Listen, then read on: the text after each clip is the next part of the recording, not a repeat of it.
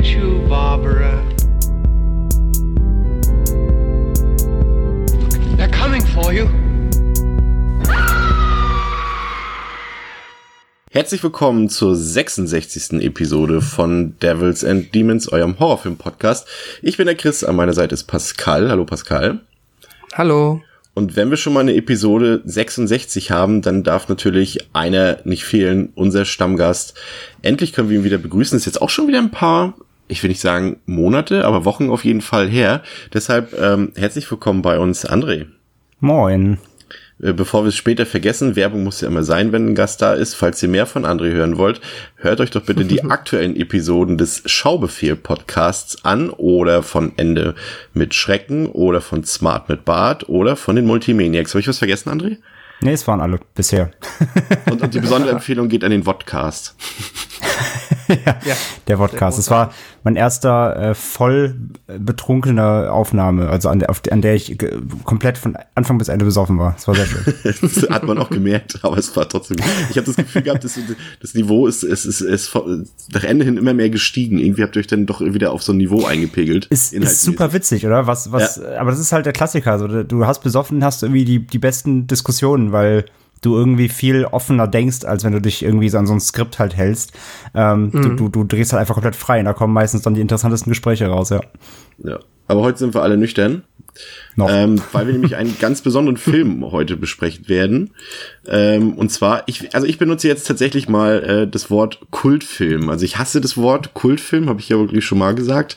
Ähm, aber ich finde auf dem Film, den wir heute besprechen, nämlich American Psycho, der äh, Buchadaption von Brad Easton Ellis aus dem Jahre 2000, ähm, ich würde sagen, da trifft irgendwie das Wort zu, oder was meint ihr?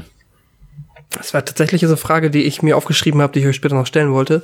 Ähm, ich habe mir das halt auch überlegt und ich finde, er hat auf jeden Fall krasse Kult-Szenen oder halt Momente, die halt irgendwie sehr, ähm, oh Gott, kultwürdig sind. I don't know.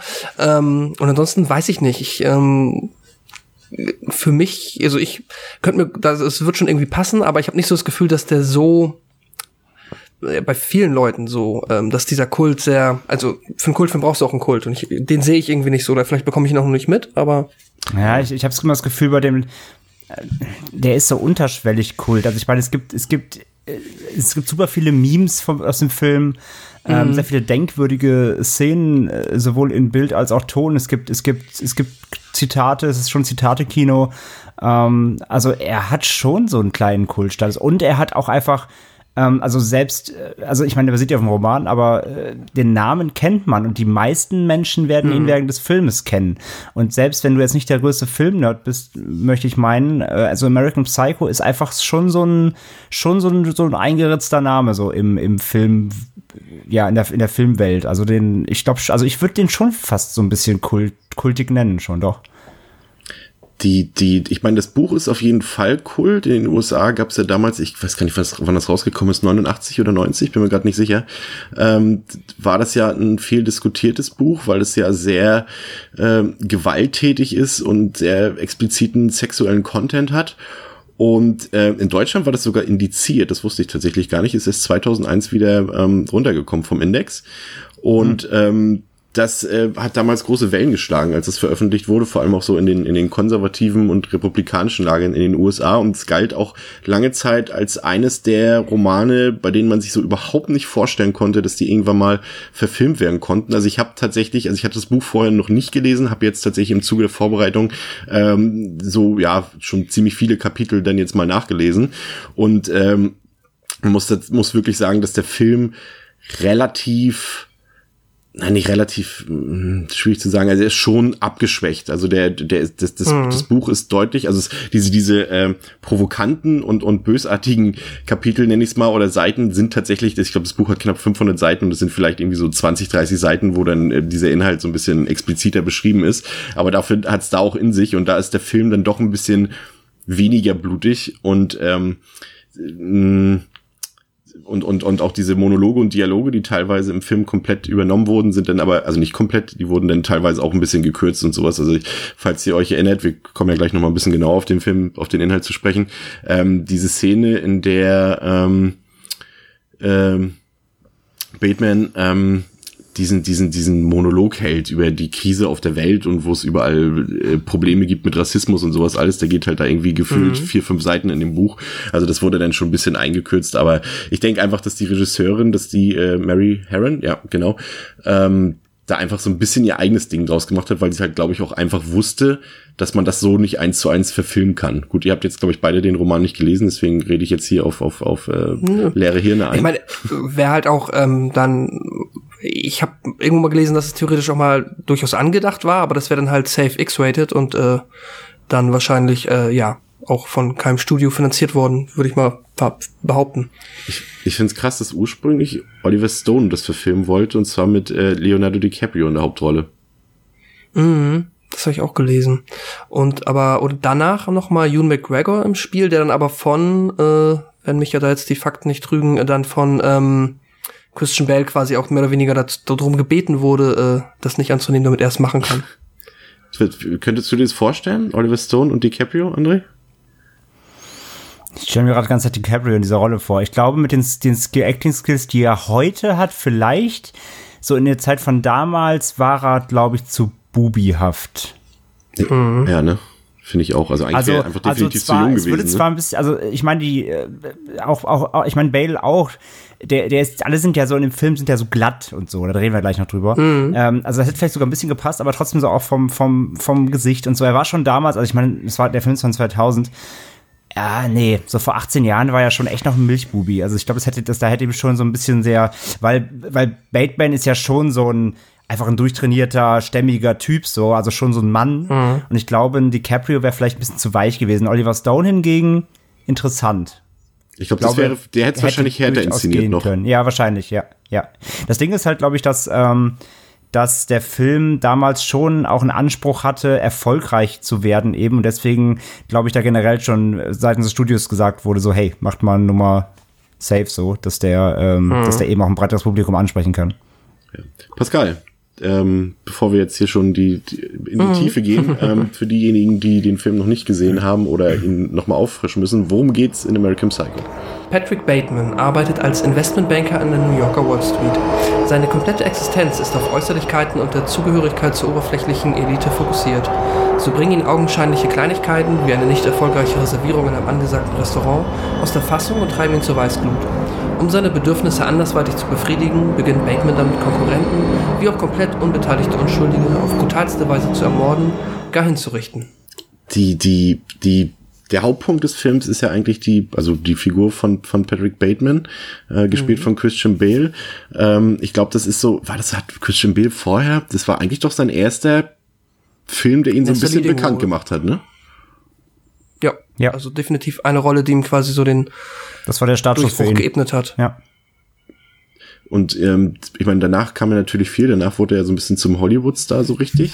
Und ich finde es generell sehr interessant, welche Gesichter man da eigentlich sieht. Das vergisst man immer relativ schnell. Ich habe zum Beispiel auch, Ja. obwohl ich den Film jetzt auch drei, vier Mal gesehen habe, immer wieder vergesse ich, dass Willem Dafoe da den, den Detective spielt und, und Jared Leto ja auch dabei ist. Ähm, und, und, und Chloe Sevigny, Reese Witherspoon ist eigentlich ein komplett kurioser Cast, finde ich. Aber ich, auch die Figur von Defoe, ich muss, ich, ich vergesse dann auch immer wieder in der Retrospektive, dass der mehr oder weniger da war. Und immer wenn ich ihn sehe, freue ich mich, weil ich finde, das sind schon gute Momente. Aber ähm, dadurch, dass es irgendwie so beiläufig ist, äh, Würde ja, ohne funktionieren, ne? Theoretisch der Film. Eigentlich ohne diese, also es ist ja eigentlich nur dazu da, um zu zeigen, dass das Gesetz irgendwie an ihm dran ist, aber, aber Genau. so richtig, äh, sag ich mal, dem Film würde jetzt eigentlich nicht großartig was fehlen, so ein bisschen. Nee, eigentlich nicht. Vor allem, weil er ja auch am Ende endet ja quasi der Geschichtszweig im Anführungszeichen ja halt auch quasi in nichts. Passiert ja deshalb nichts, deswegen. Ja, nee, der Cast ist schon interessant. Auch das Jared Leto, das habe ich auch immer wieder. Ich finde auch, der ist, ja, der ist auch, der sieht ja heute noch genauso aus wie damals gefühlt. Ja. Und mit äh, deswegen, ja, genau. Und mit ganz langen Haaren. Und deswegen verwirrt mich das auch mal wieder ein bisschen. Ich kann das auch bis heute irgendwie nicht akzeptieren. Also für mich ist, ist Jared Leto komischerweise trotzdem irgendwie eher der, der, der Sänger und Musiker und irgendwie nicht der Schauspieler. Ich weiß nicht warum, obwohl er nun wirklich sehr viel und ja auch in teilweise äh, guten bis überragenden Filmen mitgespielt hat. Aber trotzdem ist er für mich immer irgendwie der, der 30 Seconds to Mars Sänger und nicht der Ja, vor, Schauspieler. vor allem finde ich halt, äh, ja, weiß ich nicht, ich weiß nicht, ob es eine unpopular Opinion ist, ich weiß jetzt gar nicht, wie er so allgemein seine, sein, seinen, seinen Ruf im Film Filmbusiness ist. Äh, muss aber auch sagen, dass er jetzt meiner Meinung nach jetzt nie dazu beigetragen hat, dass die Filme eben äh, zu Meisterwerken werden. Also ich finde ihn als Schauspieler jetzt nicht, nicht herausragend. Ich fand den Requiem for Dream fand ich ihn eigentlich schon. Äh okay, Re Requiem ja, auf jeden das das das schenke ich ihm. Da war wirklich da war wirklich äh, gut, aber auch da ist der trotzdem der Film an sich auch sehr sehr gut geschrieben und so weiter. Mhm. Ähm, ich finde ihn aber in den meisten Rollen relativ. Ich finde den der ich weiß nicht, der hat für mich so ein Lito ist für mich so ein, so ein, der ist so ein random Typ einfach. Der, ich kann mir den nicht auch nie merken. Ich vergesse auch mal, wie der aussieht irgendwie. Ich sehe den, dann sage ich, ah doch, das ist Lito.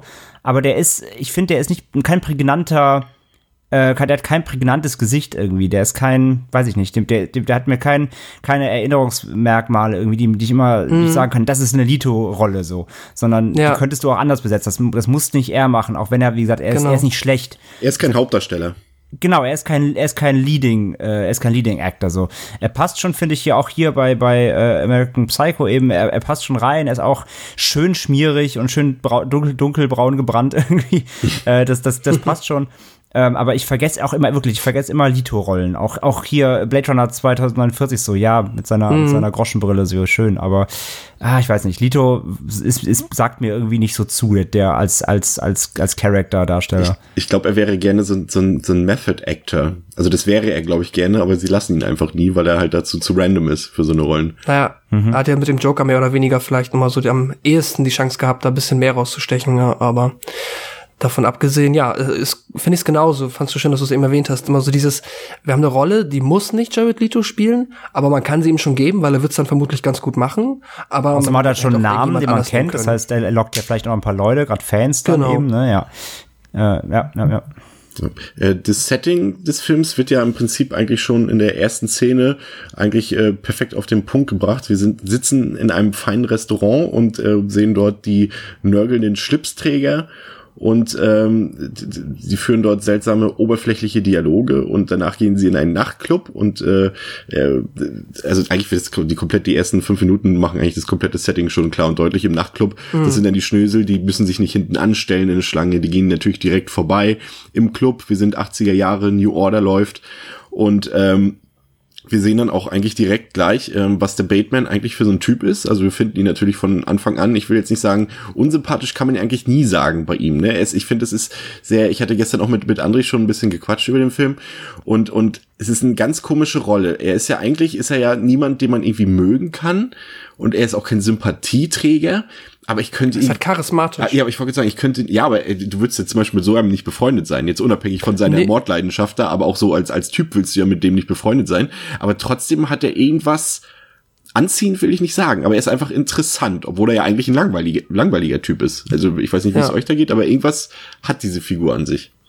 Ja, aber das meinte ich mit, er ist halt äh, charismatisch, aber nicht sympathisch. Und sowas ist mir auch schon mal so jetzt im Privatleben durchaus begegnet, dass du denkst, okay, ich verstehe, der hat eine Anziehungskraft und ähm, das ist auch wahrscheinlich jetzt so in dem Umfeld, in dem Bateman irgendwie unterwegs ist, auch absolut notwendig, dass er halt dieses ähm, begeistern kann und so weiter und halt dieses ultra sympathische, aber da ist halt nicht viel hinter und deswegen, so wie du sagst, wäre es jetzt auch niemand, mit dem ich dann unbedingt befreundet sein wollen würde, beziehungsweise den ich sympathisch finde oder so.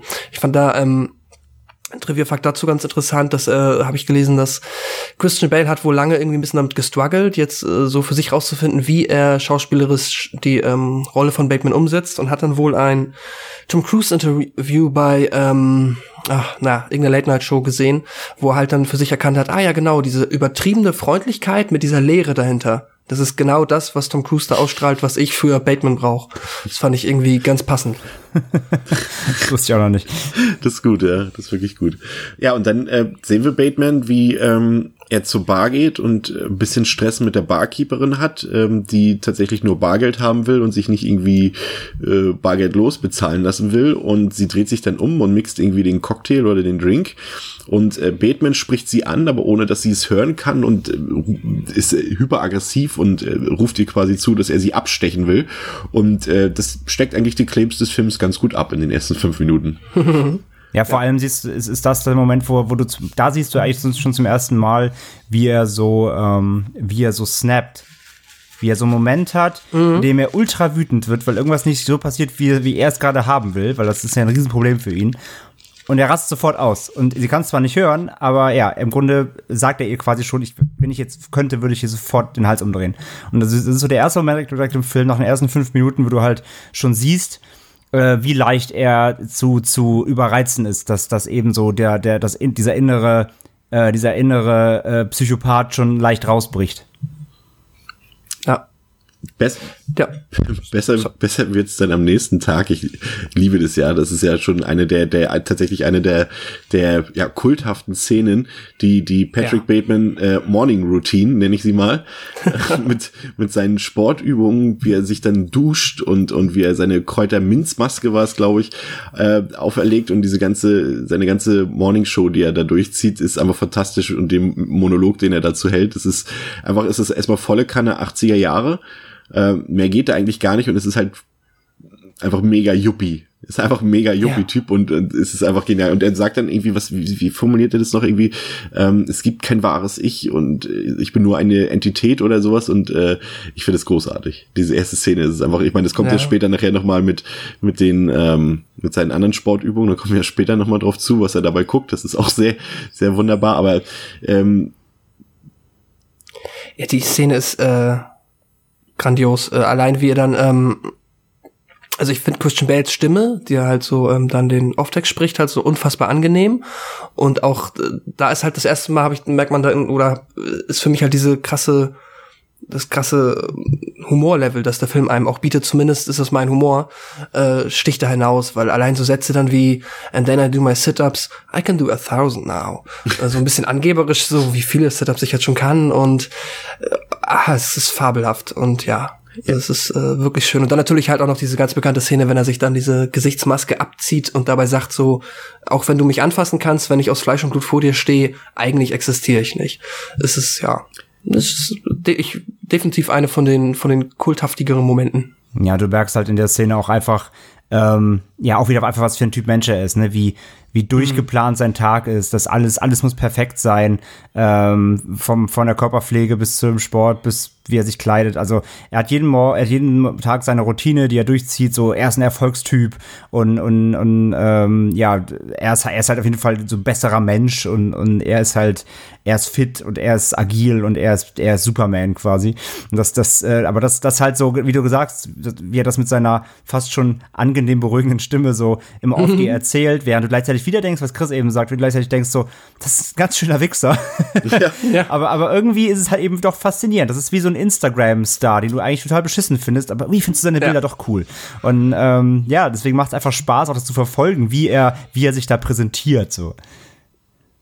Ja, absolut. Ähm, ähm, es, äh, nach dieser Morning Routine geht er ja ins Büro und ähm, da bekommen wir dann erstmals, ah nee, nicht erstmals, wir hatten ja schon New Order im Soundtrack, aber es geht dann ja munter weiter, auch wie ähm, der Film die Musik einsetzt. Äh, Walking on Sunshine äh, läuft, äh, Bateman geht mit seinen Kopfhörern, mit diesen schönen äh, Kopfhörern, die wir damals, ich, also ich hatte damals auch mal so eine Kopfhörer in den 90er Jahren, die schlimmsten Kopfhörer, die es je gab, wirklich.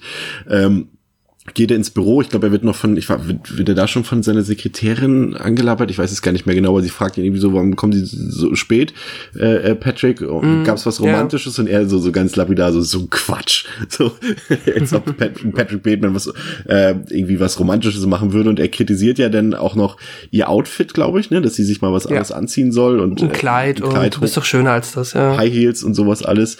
Und dann folgt das Fantastische, wie ich finde.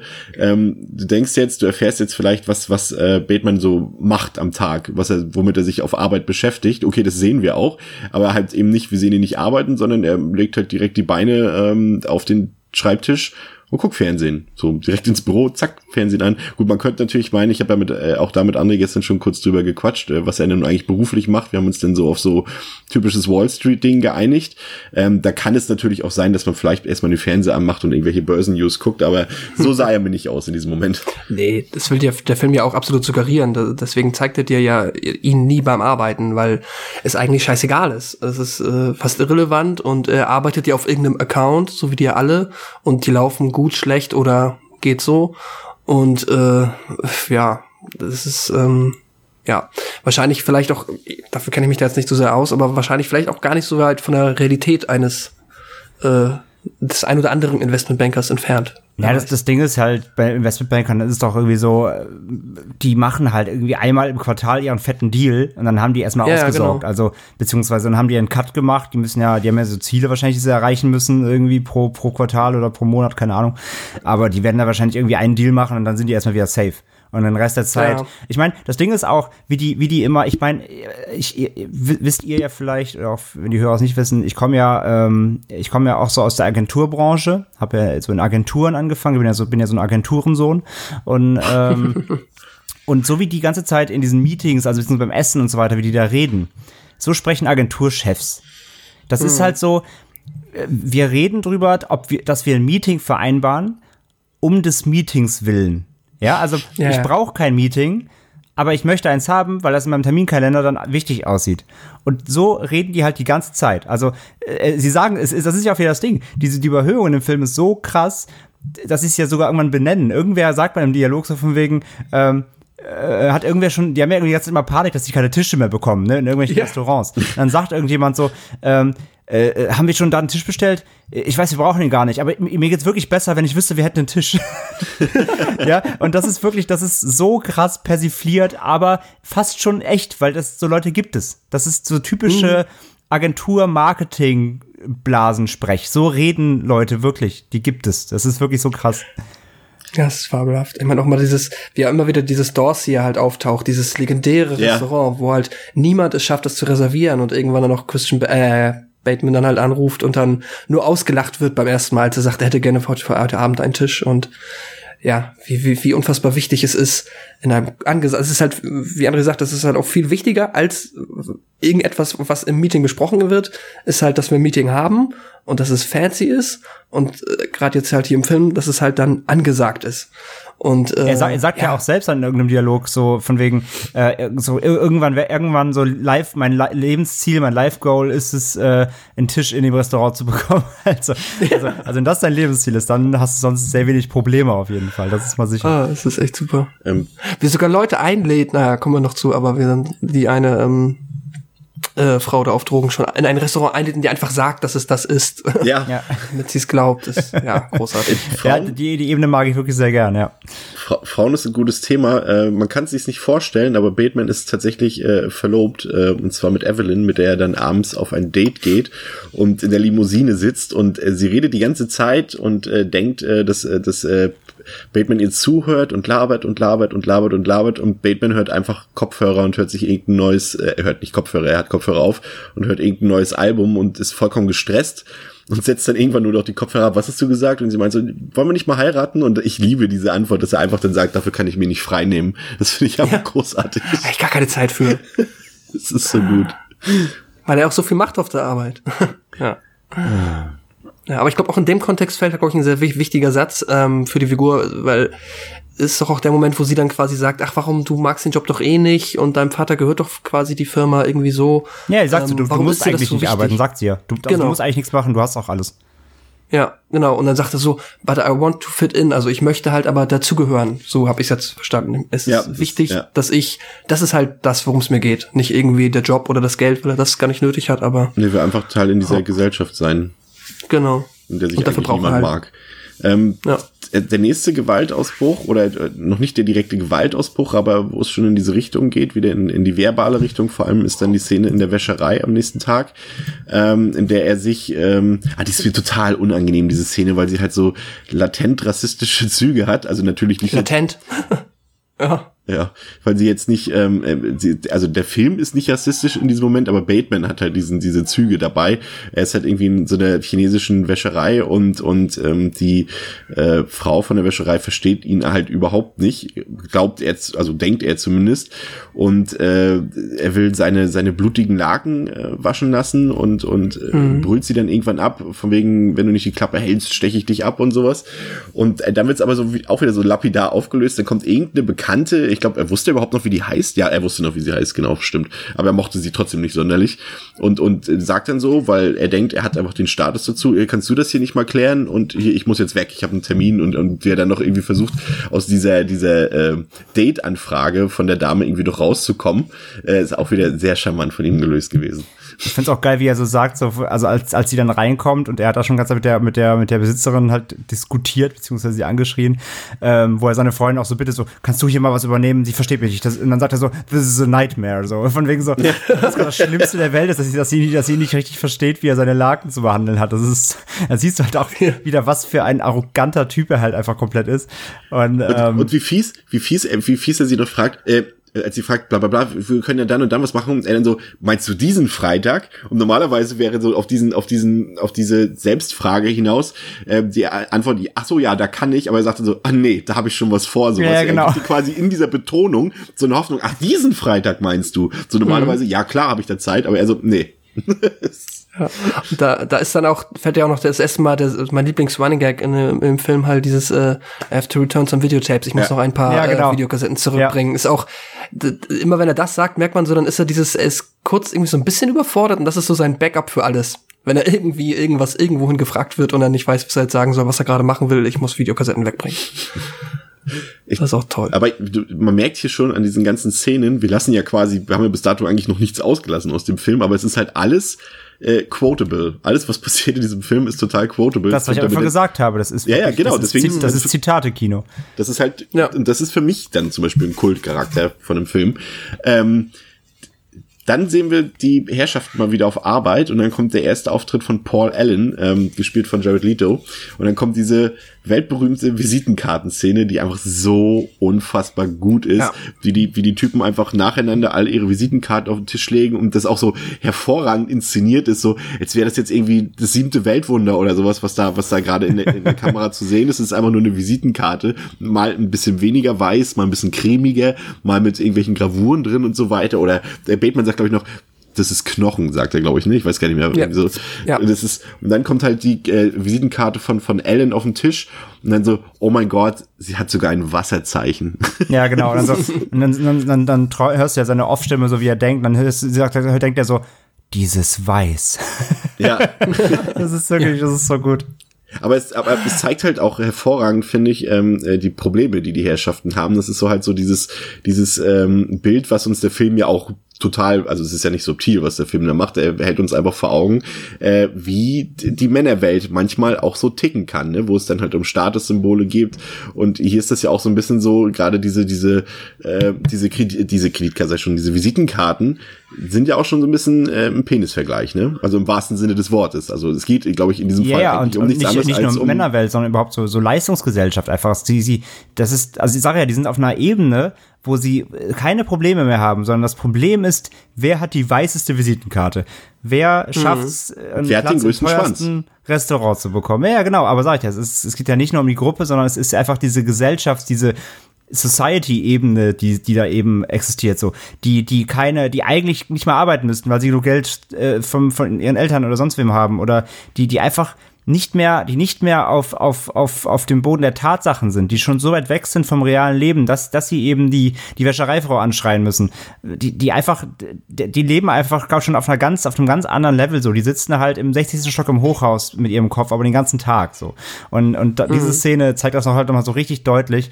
Und ja, natürlich, aber in dem Moment ist es natürlich noch, noch mal der, die Überhöhung äh, ja, wer, wer ist auch, wer hat, die, wer hat die bessere Position, ne? Also wer, welche Karte widerspiegelt auch die bessere Position im Unternehmen, wo natürlich jeder äh, dem anderen äh, übergestellt sein möchte, am liebsten. Ja. Ja. ja. Die definieren sich halt über Klamotten, über ein Büro, über Gehälter oder wer halt den besten Tisch im, im, in dem besten Restaurant kriegt, ne? Genau. Aber ich finde schon, dass das in die Richtung geht, äh, das hast du jetzt so ein bisschen, äh, ich will nicht sagen abgestritten, aber mir versucht ein bisschen auszureden. Ich finde aber schon sehr stark, dass das, dass das sehr äh, männerkritisch ist, der Film. Also ich würde es gar nicht mal Nee, unbedingt... nee, abgestellt habe ich jetzt gar nicht. Nee, nee, nee. Aber Hast du vollkommen recht. Ich sage jetzt nur nicht nur. Nicht nur. Nee, nee, also es ist natürlich generell diese Yuppie-Gesellschaft, aber, aber der zweite Punkt ist halt ganz klar für mich äh, halt auch diese Männerdomäne, die da ganz stark kritisiert wird. Ja, ja, klar, total. Und dann, da kommt deine Lieblingsszene, André. Der Obdachlose. Was passiert da? Meine Lieblingsszene. ähm, ja, wir sehen dann äh, einen, Wechsel quasi zu äh, Bateman, der äh, nachts dann durch ähm, die Stadt streift auf dem Heimweg und er ja geht durch eine ja so typische äh, New- ja so eine Alley eben so eine kleine Gasse äh, in, in, der, in der in der Big City sehr verdreckt überall Mülltonnen qualmende und ähm, ja er, in der Ecke sieht er einen äh, obdachlosen Mann mit einem Hund äh, sitzen und ähm, ja, der, der, der bittet, äh, bettelt um, um Geld oder um was zu essen.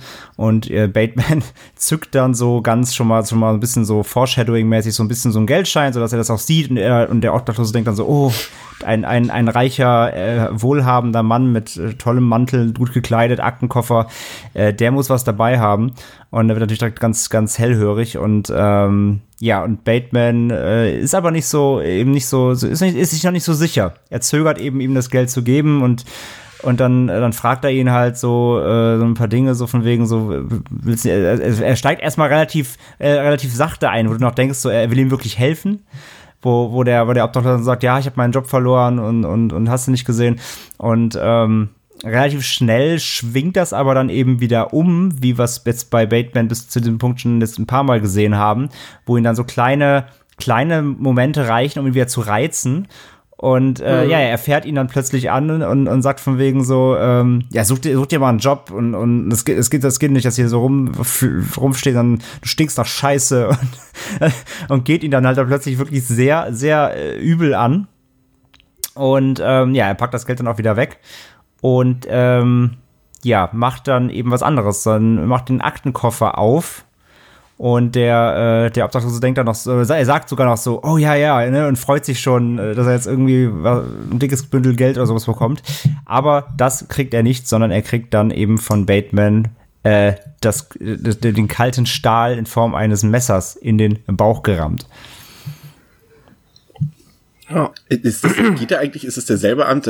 Ja, ist es, ne? Ich weiß aber nicht genau, ob er direkt von da äh, hingeht, aber er hat doch dann diese Verabredung, er hat sich doch mit Paul Allen verabredet in das eine Restaurant dort. Ich glaube, er geht doch direkt von dort dahin, oder? Ach so, ja, so ist es, genau. Nicht auf dem Heimweg, sondern auf dem Weg zu, dem, zu der Verabredung, genau. Also er kommt genau. aber aus dem Büro, ja. Und, und der sitzt halt, ist mehr oder weniger schon, also der ist relativ schnell betrunken und dann. Ähm, Achso, übrigens, äh, ja. das natürlich auch gerade, müssen wir vielleicht auch noch. Wird verwechselt. Das ist vielleicht auch noch doch eine, ich finde das schon relativ hart, äh, wir müssen auch so sagen, noch, er tötet auch den Hund, ne? Ja. Ja. Und das nicht gerade irgendwie schnell, sondern er tritt den halt kaputt. Sieht man, so sieht man zwar nicht, aber ich, das finde ich schon auch nach wie vor. Das ist echt eine üble. Also, na klar, ist jetzt nicht übler, als dass er den Obdachlosen absticht, aber dass er da diesen Hund kaputt tritt, irgendwie, und du hörst halt den Hund nur jaulen, das ist schon auch ziemlich übel. Also er kennt ja, da auch wirklich halt keine, keine Gnade vor, vor irgendwelchen Lebewesen. Genau. Siehst du halt, dass auch, selbst wenn er jetzt vielleicht beim Obdachlosen noch so ein eingespieltes Motiv, äh, einge, ähm, ja, so ein, in Anführungszeichen, Motiv existiert hat, weil er ihn dann irgendwie genervt hat oder so. Es ist halt, dann siehst du spätestens vom Hund, dass es komplett irrelevant ist. Auch noch dazu, ich weiß nicht, ob du das schon gelesen hast, Chris. Ich hatte das jetzt halt, ich habe das Buch nicht gelesen, aber so bei der Recherche äh, bezüglich der Sachen, die jetzt halt da ausgelassen wurden, gab es wohl auch unter anderem in einem Zoo einen einfach einen minderjährigen Jungen, den er halt äh, so ähnlich wie halt jetzt hier den Obdachlosen getötet hat. Und äh, das ist halt auch, ja, das siehst du zumindest hier beim Hund nochmal, dass er wirklich halt es ist irrelevant, ob die Person oder der Mensch irgendwie ihm schlecht erscheint, weil ich denke mal, das kannst du weder beim Hund noch bei einem kleinen Jungen irgendwie verantworten. Es ist, es ist tatsächlich so, dass, dass die Figur Bateman ähm, tatsächlich, also so wie sie Christian Bale performt oder so wie sie im Drehbuch geschrieben ist, gar nicht mal so viel ähm, mit der Figur im Buch zu tun hat also es ist, es, es, es, es wurde ja teilweise zumindest von den, von den großen Fans, so wie das immer ist, ähm, der, der Romanvorlage wurde tatsächlich das auch eher kritisiert. Also ähm, es, es, es häuft sich in dem Zusammenhang eher immer die Meinung, dass der Film ein sehr guter Film ist, aber als Adaption nicht taugt. Aber man muss halt, okay. wie gesagt, man ah, okay. muss halt auch irgendwie dann bedenken, wie willst du das, also man kann ja nicht immer eins zu eins verfilmen, das funktioniert ja teilweise auch immer nicht. Und ich denke mal, in dem Sinne ist das schon, also ja, vielleicht ist es so, als Adaption, wenn man das eins zu eins haben will, taugt es wahrscheinlich eher weniger, aber als Film für, für sich genommen auf jeden Fall. Ähm, in diesem Restaurant dann, als er dort mit Ellen sitzt, ähm, kommt dann ähm, der, der, der Running Gag des Films äh, zum ersten Mal, glaube ich sogar, erst zu tragen. Ich weiß gar nicht mehr, oder war das vorher auch schon? Bei der, Was doch, das war auch schon bei der Visitenkartenszene, glaube ich, auch schon äh, diese Verwechslung. Die Verwechslung? Ja. Deswegen, genau, er hat ihn ja auch dann mehr oder weniger, na, nicht nur deswegen, aber ich nehme an, auch deswegen in dieses mehr oder weniger shabby Restaurant eingeladen, weil er halt wusste, okay, er denkt nicht, ich bin Bateman, sondern er denkt, ich bin, äh, wie heißt er, Markus äh, Halberstream oder was? Ja, irgendwie so. Ja, und ähm, darüber hat dann halt auch die Chance, quasi sich als Markus auszugeben und dann halt mehr oder weniger ja, den Mord zu vertuschen oder durchzuziehen. Ich finde War auch nochmal auch wenn es nur Backtracking ist, aber auch eine ähm, ganz coole Szene, wenn er beim ersten Mal ähm, Paul Allen reinkommt und ihn verwechselt und äh, dann auch ähm, die Off-Stimme von Bateman sagt so, er verwechselt mich, aber es auch, gibt auch sehr viel Sinn, weil Markus äh, trägt den gleichen Anzug wie ich, er hat die gleiche Brille, er geht zum gleichen Friseur, auch wenn meine Frisur ein kleines bisschen besser ist. Ja, das, das Ja, ist halt, das eigentlich ist halt, sehen aber alle halt, gleich aus. Ja, Ja. Alle ist wirklich, sie sehen zwar, also sie sehen wirklich alle gleich aus. Natürlich sind sie im, im Gesicht nicht identisch, aber dadurch, dass wirklich alle anderen Sachen von der Frisur bis zu den Klamotten, von der Art, wie sie sich bewegen und geben und reden, ist es halt komplett identisch. Und das macht es dann halt so brillant und weil es ist passiert halt wirklich fortlaufend, wirklich bis zum Ende wird es durchgezogen, dass du dann Ja. irgendwann gar nicht mehr weißt, wer, wer gibt sich jetzt als wer aus und wer denkt gerade, wer wer ist und so. Das ist fantastisch gemacht. Das ist, gehört auf jeden Fall zu den großartigen äh, Momenten dieses Films. Ähm, da äh, es geht irgendwie, ich glaube auch bei diesem Dinner ähm, kommt das auch zum ersten Mal zur Geltung, dass die Leute sich auch einfach gar nicht zuhören, weil Bateman erzählt ja hier zum ersten Mal einer Person direkt von seinen Leidenschaften, was er so macht. Und mit Leidenschaften wissen wir, was wir da, was er damit meint, also eher so die Blutlust. Und und äh, Alan übergeht das einfach komplett. Also er überhört das einfach und redet. Man merkt einfach, die hören sich alle gerne selbst reden, aber keiner hört dem anderen irgendwie zu. Und so kommt es dann auch, dass ähm, Alan mit zu Bateman heimgeht. Und ähm, dann haben wir jetzt quasi die erste Mordszene. Und ähm, auch die Art und Weise, wie Bateman das durchzieht, hat ja hier auch äh, Stil, würde ich sagen. Also er redet ja gerne über Musik. Ähm, das ist natürlich auch nochmal so ein Thema für sich hier. Das passt halt auch perfekt zu Bateman. Also Batemans Lieblingsmusik sind halt so Sachen wie, ähm, was, was hat er gerne? Whitney Houston, äh, Christa Huey Lewis. Huey Lewis, äh, was lief da noch? Äh, Phil Collins und Genesis und sowas. Und das ist halt alles so diese, sage ich mal, also ich mag es persönlich auch gerne, aber es, es passt halt auch perfekt zu diesem Charakter, dass es halt einfach total überproduzierte Popmusik ist, also wo wirklich im Studio alles rübergehauen wurde an Effekten und Klangsachen. Also wer sich zum Beispiel mal so ein, jeder weiß, wie ein Schlagzeug klingt äh, und hat's im Ohr und wenn man sich diese Musik aus den 80er Jahren anhört, diese Popmusik mit so leichten Rock-Einflüssen, da klingt ein Schlagzeug halt ganz anders, weil es so überproduziert ist und es klingt alles so clean und klar. Und es passt halt auch perfekt dann zu so einem Charakter wie Bateman. Und der redet dann halt über so eine Musik auch, als wäre das irgendwie Beethovens fünfte Sinfonie oder sowas. Und, äh, und, und, aber er sagt sogar selbst einmal, das sagt er sogar, wenn er später dann über, über Genesis redet und äh, es ist ja auch ulkig, dass er dann ja da äh, die, die Zeit von Genesis bevorzugt mit Phil Collins als Frontmann, obwohl ja, ich will jetzt nicht sagen, es ist nachgewiesen, aber es ist ja schon allgemein anerkannt, dass die Zeit mit Peter Gabriel ja eigentlich die große musikalische Schaffensphase war von Genesis, aber eben halt nicht die kommerziell erfolgreiche. Und ähm, dass er, was wollte ich jetzt eigentlich sagen? naja, du warst auf jeden Fall, ähm, äh, du wolltest, glaube ich, sagen, untermauern, wie- dass, dass, dass eben dieses glatt gebügelte Musikgenre äh, zu ihm eben passt und dass er das hervorhebt und sich da eben profiliert, auch mit seinem Wissen so ein bisschen vor diesen. Ach so, nee, äh, genau, seinen jetzt weiß ich wieder. Er, er sagt dann über Genesis, ja, die alten Sachen, die waren auch nicht schlecht, aber die waren mit zu künstlerisch, sagt er dann noch. Das war's, genau. Also über die, die alten, über die eigentlich guten Sachen von Genesis, das war ihm dann zu künstlerisch. Also da, da gesteht er ja sogar fast ein, dass es äh, ihm vielleicht fast zu niveauvoll ist dafür. ja, äh, also er ist dann mit mit äh, mit äh, Alan in seiner Wohnung. Ähm, Pascal, ähm, er hat ja schon ein bisschen was prepared, ne? Genau. Ähm, der Allen ist äh, maximal abgefüllt, Paul Allen, und sitzt dann da. Es ist, also es ist halt, glaube ich, die Kultszene generell des Films. Ähm, wahrscheinlich noch mehr als die Visitenkarten. Oder ist auch scheißegal, vielleicht nehmen die sich auch nicht viel. Auf jeden Fall ähm, sitzt er da, da halt irgendwie auf dem äh, Sofa, alle Möbel sind schon extra mit äh, Bettlaken oder sonst welchen Textilien so äh, versehen, dass äh, etwaige Blutspritzer jetzt nicht direkt die Möbel beschädigen. Und es liegt halt wie in so einem schönen äh, Wellensittichkäfig halt überall äh, Zeitungspapier unten auf dem Boden, was dann Ellen auch so nach und nach so ein bisschen rafft und mal so fragt so, hast du einen Hund? Was ist hier los? Während äh, er aber so benebelt ist, dass er auch einfach nur so da mehr oder weniger komplett stoned da sitzt, während halt ja Bateman sein Programm abzieht, ihm halt so coole über Huey Lewis unterhält. Äh, Ja, Sachen das war das, erzählt. wo Hip to be Square läuft, ne? Ja, genau, Hip to be Square. Und auch rhetorisch, er hat diesen unfassbar tollen, ähm, äh, sagt man Duktus? Ich weiß nicht, aber äh, du kannst, wie er das erzählt, dieser Monolog, der ist so irgendwie so ein bisschen mitreißend und auch motivierend. Das ist so eine, eigentlich eine rhetorisch ziemlich coole Rede fast schon noch, wenn das Thema jetzt unfassbar trivial ist. Ähm, naja, aber das ist halt das, was du hörst und parallel dazu siehst du halt, wie im Hintergrund immer so ein bisschen rumläuft, so einen kleinen Moonwalk macht ähm, und äh, ja, sich sein Regencape anzieht, die Axt rausholt und dann die letzte Frage irgendwie ähm, von Ellen, dann trägst du eine Regenjacke? Ja, wirklich, ich trage eine Regenjacke, ist das nicht irre? Ist das eine Axt? Ja, das ist eine Axt und dann äh, rastet er komplett aus, snappt und ja, Paul Allen ist Geschichte. Es ist eine sehr, also ja, die Szene, also die und die Kreditkarten, äh, Kreditkarten will ich immer sagen, Visitenkartenszene sind auch so die, die man sich mal oder die ich mir dann immer mal ab und zu einfach so auf YouTube anklicke, weil ich einfach nur diese Szene sehr mag. Ich merke schon, Bateman ist so ein Vorbild für alle hier. Ich habe das gestern schon gemerkt, als ich mit André gequatscht habe. ähm, das Kuriose ist, ich finde, ähm, die Szene hört ja, also die, klar, die Szene ist hier zu Ende, aber ich finde, finde das Fantastische hört einfach trotzdem nicht auf, weil du halt danach diesen Moment hast, wie er einfach und das ist halt immer, das ist halt dieses tolle Motiv daran. Du hast halt so einen Typen, es ist halt Bateman. Das ist ein Typ, der trägt einen Anzug, der sieht gut aus, der kommt bei allen gut an und so weiter. Da denkt halt niemand, oder mittlerweile wissen wir, dass hinter solchen Leuten auch mal Mörder stecken, aber es war halt noch zu einem Zeitpunkt, wo man dachte, ey, das ist doch der Typ, der ist doch toll. Warum sollte der Leute ermorden? Der hat doch alles.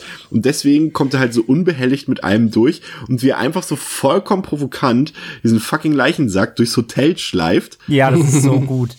Das ist fantastisch, vor allem sich die Blutspur noch hinterherzieht. Er grüßt Und- den Pförtner noch irgendwie, dann kommen noch Leute vorbei, mit denen er noch redet, wer, die doch fragen so, oh, was ist denn das für ein schöner, für ein schöner Sack, so, was ist das für ein Material? Gaultier. Was ist das für ein Material? das ist so gut. Das ist Das ist, großartig, ja. Ja, niemand, niemand würde ihn hinterfragen, weil er, weil er halt einfach er ist. Und er gibt sich auch, er gibt sich halt auch null Mühe. Er fährt ja dann äh, ins, ins, in, in die Wohnung von Paul Allen. Ähm, er hat ja quasi den Schlüssel. Er sagt das ja auch noch, das habe ich natürlich vorher schon aus seiner, vor dem, bevor es schmutzig wurde, aus seiner Hose genommen. Und ähm, er, er spricht dann auf den Anrufbeantworter im Namen von Paul Allen, um, um, um irgendwie zur, zur Erkennung geben, dass, dass Paul Allen natürlich nicht tot ist, sondern noch lebt und jetzt nach London äh, reist. Aber er ändert halt, er verstellt halt nicht mal seine Stimme. Er redet einfach ganz normal wie Patrick Bateman. So ein bisschen. Äh, also im Original macht es, ich weiß jetzt gerade nicht, wie es in der deutschen Synchro ist, er macht es ein bisschen, aber halt maximal stümperhaft. Genauso wie er ja auch überall seine fucking Fingerabdrücke in der Wohnung verteilt. Und das ist ja auch schon in den 19, äh, 1980 oder 87, wenn der Film spielt, äh, ja, es ist halt einfach maximal äh, naiv, aber ja, genau wie du sagst halt so, das ist so dieses, ach komm jetzt, wir machen hier mal was, wir stopfen irgendwie einen Koffer mit seinem Scheiß voll und behaupten, er ist nach London geflogen, passt schon dieses Gefühl der ja Unangreifbarkeit oder die Unantastbarkeit ist äh, ja wird sehr deutlich definitiv. Ja, Ziel, Ziel Batemans ist es jedenfalls, ähm, das irgendwie so darstellen zu lassen, dass Alan einfach einen Ausflug was nach London, ja nach London, nach London gemacht hat, eine, Geschäfts-, eine, ja, eine geschäftliche Reise und äh, dass ihn deshalb erstmal niemand ähm, vermissen kann.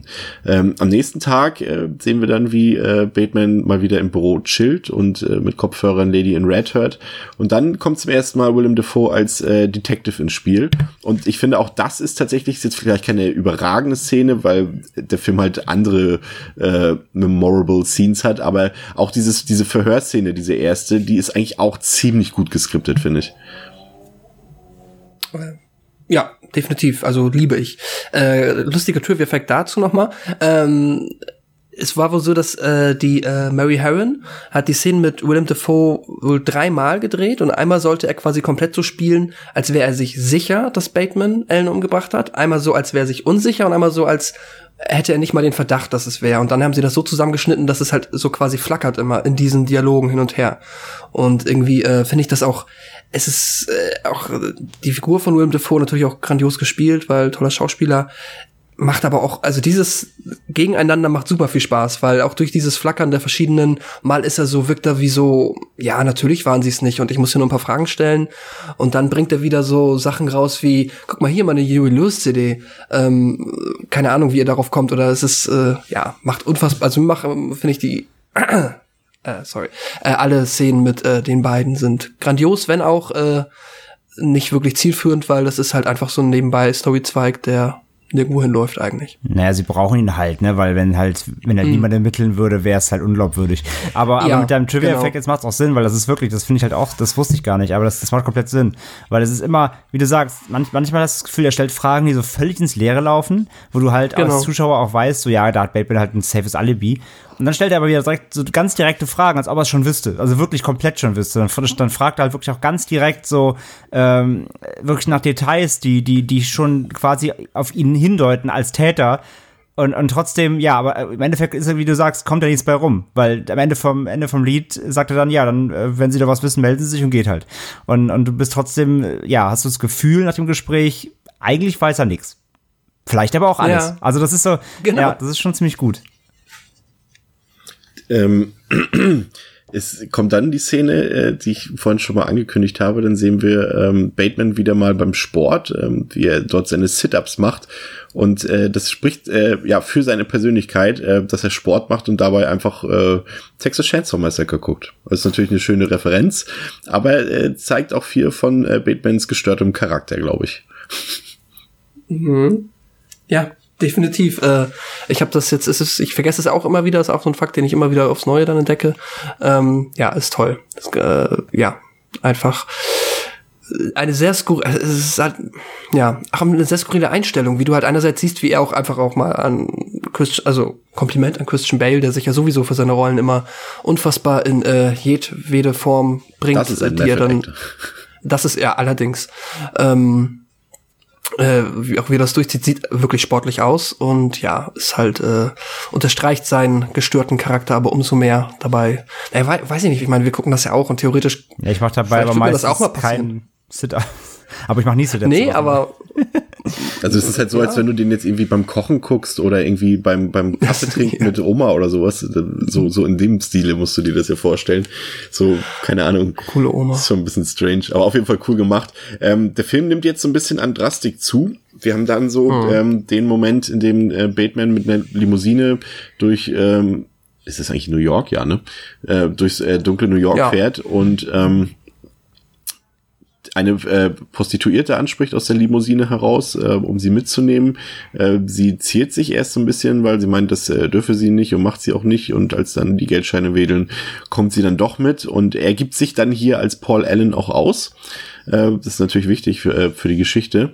Und äh, dann, dann passieren so wieder ganz merkwürdige Sachen. Äh, auch äh, wie er sie ins, ins äh, quasi in seine Wanne lässt und hier, hier, das ist äh, einer der teuersten Chardonnays, die es überhaupt gibt und so weiter. Und dann aber wieder so, er hat dann auch so ein, wie sagt man, du hast ja eben, wie hast du es gesagt, so ein, eigentlich so, ein, so einen brillanten Duktus drauf, aber dann fallen dann immer so Sätze, die eigentlich jetzt, die man nicht erwartet von so Leuten aus diesen Kreisen, zumindest das, also man, man weiß natürlich, dass die Leute auch an sowas denken und vielleicht privat auch so reden, aber man kann sich das immer so schlecht vorstellen, aber dann sagt er einfach, ja, ich will jetzt, dass du dir deine Vagina wäscht von hinten, so, ja. so einfach so aus dem Nichts heraus. Und er, er lädt dann ja noch eine Dame ein, äh, Dame in mhm. Anführungszeichen, und ähm, möchte quasi dort einen Dreier mit den beiden machen und erstmal legt er dann Phil Collins auf und das ist dann der Dialog, den ich vorhin, äh, nicht der Dialog, der Monolog, den ich vorhin schon angesprochen habe, wo er dann halt äh, sagt, ja, er mochte Genesis, aber erst seitdem Phil Collins im Vordergrund ist und äh, er bereitet dann nebenbei aber einfach äh, den, den Sexakt schon vor, also er stellt die Kamera auf und positioniert die beiden und redet dabei aber die ganze Zeit über Musik und sagt dann aber so nebensächlich, ja, äh, geh du mal runter auf die Knie, damit Sabrina dein Arschloch sehen kann. So, und, und danach, danach sagt er aber auch, und das ist Susudio von Phil Collins, ein brillanter Song, so weißt du, so einfach danach, so in einem Kontext. Ja, es, es ist so komplett, ja, ja, das, das ist wirklich, das überrascht dich auch immer so währenddessen so wieder, es kommt so ganz kalt. Und du, du merkst ja. auch immer so eine Reaktion der, der, ähm, der Damen, wenn dann immer so, er hält halt da gefühlt drei Minuten über Musikmonologe und dann plötzlich droppt er halt sowas und die guckt auch immer jedes, jedes Mal dann verstört, so, was? und es ist halt wirklich, es ist so gut auch getimed einfach. Und das ist, ja. das ist dann der Punkt, du merkst dann halt einfach, wie gesagt, ich habe das immer nie, also ich habe den immer als Horrorfilm geguckt, bis ich ihn jetzt äh, halt zum vierten Mal gesehen habe und ihn einfach mal wirklich auch mit dem Ansatz einer Komödie, also schon direkt rangegangen bin an den Film und es ist einfach, also klar, es ist eine Satire vor allem, aber es funktioniert einfach brillant als Komödie, ne? Ist einfach so. Ja, er ist einfach, er ist einfach, er ist einfach skurril. Er ist skurril lustig. Also, auch wenn die Thematik natürlich eben äh, ne, eigentlich eine schwere ist, oder beziehungsweise halt eine, eine brutale äh, Serienkiller-Geschichte, aber wie sie halt eben verpackt ist, ist absolut durch diese ganzen Überhöhungen, die du halt drin hast, ähm, ja, gibt es eigentlich keine Szene, wo du nicht zumindest mal schmunzeln musst. Ja, absolut. Und ähm, ja, ich finde äh, an dieser Szene auch so toll, dass du ähm, er, hat ja offensichtlich diese ganz, ganz krass konkrete Vorstellung davon, wie dieser Sexabend abzulaufen hat. Und äh, auch, äh, dass er halt dann quasi immer parallel ist er Regisseur seiner komischen Sexfantasie, deswegen muss er diese Ansagen machen. Und gleichzeitig spielt er halt aber auch gefühlt immer so die Hauptfigur, wenn er dann halt irgendwie sein einfach ja sein niemals interessiert es ja deswegen nenne ich ihn jetzt mal dämlichen Monolog über Phil Collins der nicht mehr irgendwie ins Leere laufen könnte ähm, abhält während er ja da alles andere vorbereitet ähm, ist auch halt wieder so ein tolles Beispiel für seinen absolut äh, wacken äh, Charakter beziehungsweise seine ja psycho psychotische Ader. und das geil, ist, geil ist natürlich aber halt auch dann eben wie er beim Akt ja. Äh, ja, das ist sich natürlich verhält, ja. wenn er dann äh, da mit, mit irgendwelchen äh, Freidenkerposen und äh, äh ja. so Panz, Pan, Panzergeneral sitzt auf dem Panzer und wir fahren jetzt ins Land und mit dem Finger so deutet zur Kamera so, hier ist der Held und macht äh, ja. und, und, lässt und lässt seine Muckis spielen und und äh, spannt seinen Bizeps an, während er da eben eine von den Damen von hinten nimmt und es er ist halt der komplette selbstverliebte Schleimer so, das ist wirklich ja, ja. ich ich habe ja die, die, die, ähm, jetzt auf der, auf der neuen Blu-ray-Veröffentlichung von Koch Media ist ja jetzt auch endlich äh, die Unrated-Version mal drauf gewesen. Und da ist halt diese Sexszene insgesamt noch ein paar Sekündchen länger. Und es ist einfach, allein dafür lohnt es sich schon, weil halt auch diese Blowjob-Szene, die ähm, in der normalen Fassung ein bisschen geschnitten wurde, halt länger ist. Und es ist einfach genial, wie er also man kennt das ja aus, aus, aus gewissen Filmen, äh, dann gucken die Männer halt dahin, was die Frau macht mit ihrem Mund und er guckt halt in den Spiegel und guckt sich sein eigenes Gesicht an dabei. Es ist halt einfach genial. Einfach so, als ob er sein eigenes Reaction-Video über sich selbst anguckt, so in dem Moment. Das ist einfach, einfach fantastisch. Ja, es ist wirklich eine großartige Szene. Sie ist natürlich auch irgendwie, irgendwie auch grausig dabei, weil es ist halt irgendwie auch, es ist ja trotzdem nicht, also es ist irgendwie lustig, aber es ist trotzdem, schwebt trotzdem schon so eine, so, so was Unangenehmes mit drin, obwohl ja hier erstmal noch nichts passiert weiter. Ähm, viel, was dann wirklich lustig ist, ist dann die, ich doch, die müsste, das müsste auch das nächste gewesen sein, aber es kommt, ist diese Klo-Szene mit dem ekligen Kollegen, mit diesem, mit diesem über, wie nennt man, ja, der, der ist ja auch schwul, wie sich ja nun auch herausstellt dann, dass das alles so ein bisschen zum Schein ist, aber der ist ja auch so weird, der hat ja auch, trägt auch ein Toupet und so, glaube ich, ne, sein komischer Kollege mit den roten Haaren und. Louis heißt er, glaube ich, ja. ja. Louis. The, the biggest doofus in the company, ja. Und der macht ihn irgendwie so wütend, dass er ihn auf Klo eigentlich von hinten erdrosseln will, aber dann irgendwie doch nicht kann. Und, und äh, Louis denkt dann, dass, dass Patrick schwul ist und ihn einfach so ein bisschen streicheln möchte im Nacken. Und das ist auch wieder so geil, wie dann Louis irgendwie sagt, oh, Patrick, das hättest du doch sagen können. Warum muss das denn hier sein und so? Und, und Bateman geht einfach wieder so. Und, und, und das ist auch wieder, das ist wieder so, so, so eine Randnotiz, die man gar nicht so bemerkt, aber er wäscht sich die Handschuhe. wie geil ist das denn? Ja. Also, so, dass man sich die Hände wäscht, aber er wäscht sich die Handschuhe im Waschbecken. Also er trägt die Handschuhe noch auf den Händen und wäscht sich diese, weil er so angewidert ist von Louis. Das ja, genau, also aber das passt ja komplett zu seinem Fimmel. Er, er hat es ja. ja. auch bei sich zu Hause. Äh, wenn, wenn, wenn da jemand irgendwie einen Kaffeelöffel auf den Tisch legen will, dann schreit er sofort so, nicht auf den Tisch legen. Also er hat ja komplett so einen Ordnungs- und Reinlichkeitsfimmel, deswegen passt es halt komplett. Er hat ihn, er hat ihn berührt mit den Handschuhen, deswegen muss er sie waschen, weil Ekel Ekligkeit an ihnen klebt. Ja. Mhm. Dann kommt der Running Gag, den Pascal angesprochen hat, dann kommt Louis noch, Patrick, wo willst du denn hin? Und dann sagt er, ja, need to bring back mal Videotapes oder sowas. ja.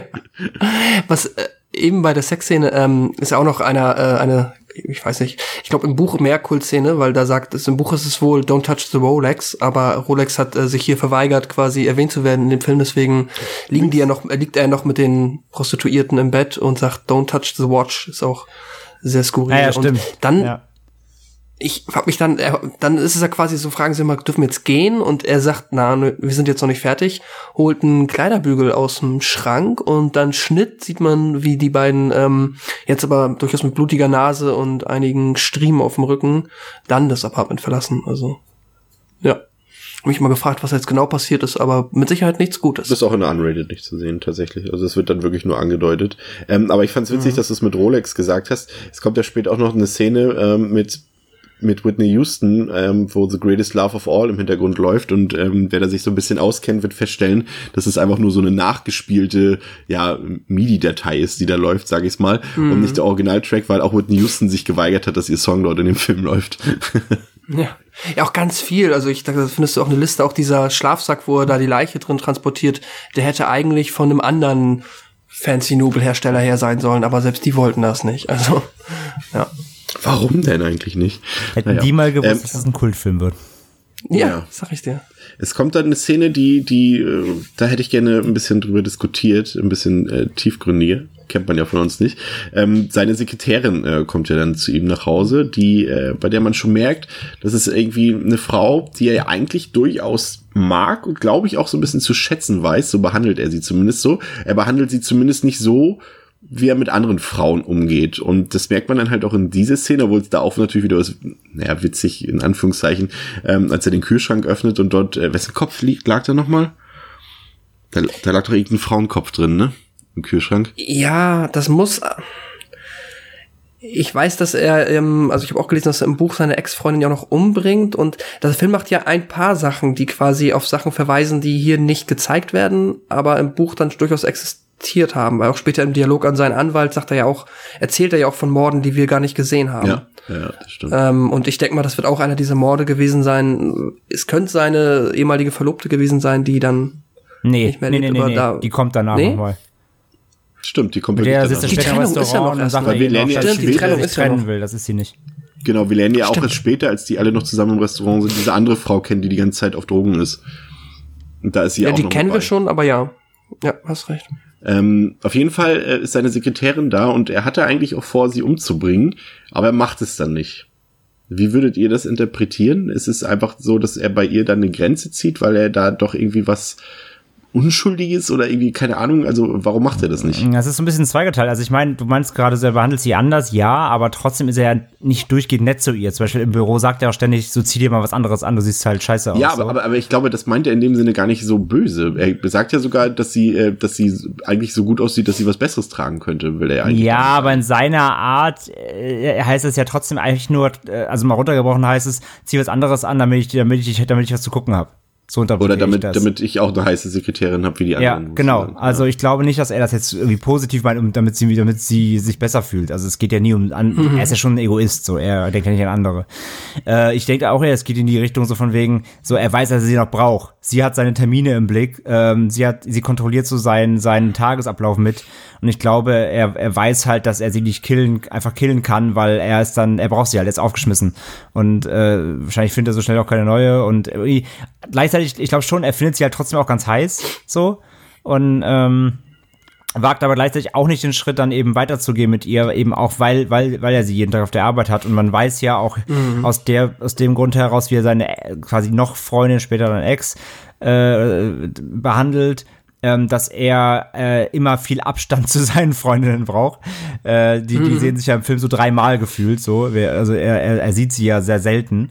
Äh, und deswegen glaube ich auch nicht, dass er jemanden da äh, mit jemandem anbandeln möchte, der quasi jeden Tag vor seiner äh, Bürotür sitzt. Also ich glaube, so das sind so verschiedene Faktoren, die da reinspielen. Ich glaube, wie gesagt, jetzt nicht, dass er die jetzt sie jetzt als äh, einzige Frau da ultimativ herausheben möchte, sondern es geht schon prinzipiell auch immer um seine Interessen. Findet ihr eigentlich, um jetzt mal kurz einen Einschub zu machen, ähm, also, nee, nicht findet ihr, na doch, vielleicht gibt ihr mir recht.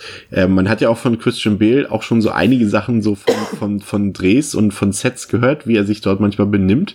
In meiner Vorstellung ähm, benimmt, jetzt abseits der Morde natürlich, äh, aber benimmt sich Christian Bale privat, glaube ich, genauso wie Patrick Bateman. Also in meiner Vorstellung. Okay. Davon habe ich halt zu wenig gehört, als dass ich das einschätzen könnte. Ich habe jetzt immer so aus meinem Bauch heraus. Also es war doch, es war doch, André, vielleicht weißt du das, es war doch äh, Bale, von dem es mal so ein Audiomitschnitt gab, wo er da irgendwelche Assistentinnen am, an irgendeinem Dreh richtig zusammenschreit und anbrüllt und sowas alles. Es ging mal irgendwie durchs Netz oder so. Deswegen muss, kann ich die beiden nicht voneinander trennen. Also für mich ist Bale privat wie Bateman. Kann ich halt leider auch nicht sagen, weiß ich nicht. Kenne ich mich nicht aus, habe ich nie was drüber gelesen. Richtig, weiß ich nicht. Keine Ahnung. Meiner, Ich meiner behaupte es jetzt und dann ist war es auch so. Ja, das ist dann legitim. Das Einzige, was ich gelesen habe, ist auch, dass er auch hier dieses ähm, typische Method Acting in dem Sinne gemacht hat, dass ähm, er sich hier halt auch weit immer äh, zurückgezogen hat jetzt auf dem Drehset und da ähm, um halt möglichst wenig irgendwie aus der Rolle rauszufallen und ja. Vielleicht war das ja auch diese Szene, was du meinst mit dem, also vielleicht war das ja auch Method Acting. Hattest du das äh, gelesen auch, dass äh, die Leute am Set teilweise nicht wussten, dass das Bale eigentlich Waliser ist und als er dann äh, nicht in seiner Rolle war und und seinen seinen seinen britischen Dialekt äh, angeworfen hatte, die Leute dachten, dass er für dass er für eine andere Rolle übt Ja, und nicht ja, mitgekriegt das haben, dass es sein eig eigentlicher Dialekt ist, seine eigentliche Mundsprache. das fand ich auch ganz gut. ja, Ja, ähm, allerdings.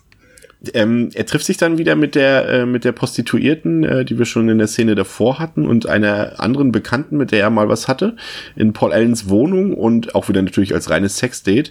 Und er möchte erst, dass die beiden sich miteinander vergnügen. In der Zeit redet äh, Bateman dann über, über Whitney Houston, wird dafür sogar noch belächelt. Also er wurde, es wurde zumindest mal kurz zugehört seitens der Frauen, als er über Musik geredet hat.